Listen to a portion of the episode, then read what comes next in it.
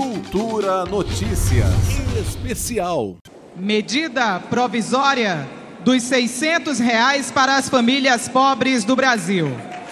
O presidente Luiz Inácio Lula da Silva assinou neste domingo, mesmo dia em que assumiu o governo, algumas medidas provisórias e decretos que cumprem parte dos compromissos assumidos durante o período eleitoral. Lula deu início, por meio desses atos normativos, à reestruturação de uma série de políticas públicas no país.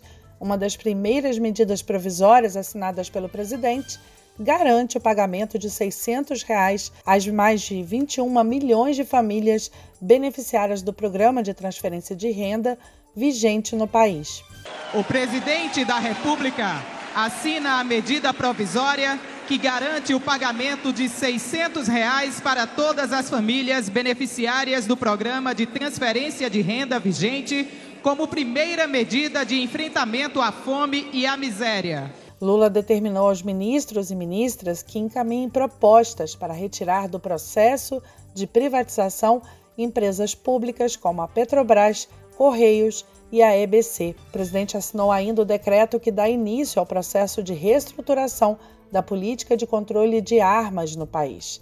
Decreto de armamentos. Em nome da segurança da população brasileira, o presidente da República assina decreto que inicia o processo de reestruturação da política de controle de armas no país. O acesso a armas e munições será reduzido. Na solenidade ocorrida no Palácio do Planalto, o presidente assinou também um decreto que restabelece o combate ao desmatamento na Amazônia, no Cerrado e em todos os biomas brasileiros, marcando a retomada do compromisso do país com a agenda climática global. Já com a edição de dois outros decretos, Lula revogou normas impeditivas criadas pelo governo Bolsonaro, como que segregava crianças, jovens e adultos com deficiência impedindo o acesso à educação inclusiva. Ele assinou ainda um despacho determinando que a CGU reavalie decisões que impuseram sigilo indevido sobre documentos durante o governo anterior.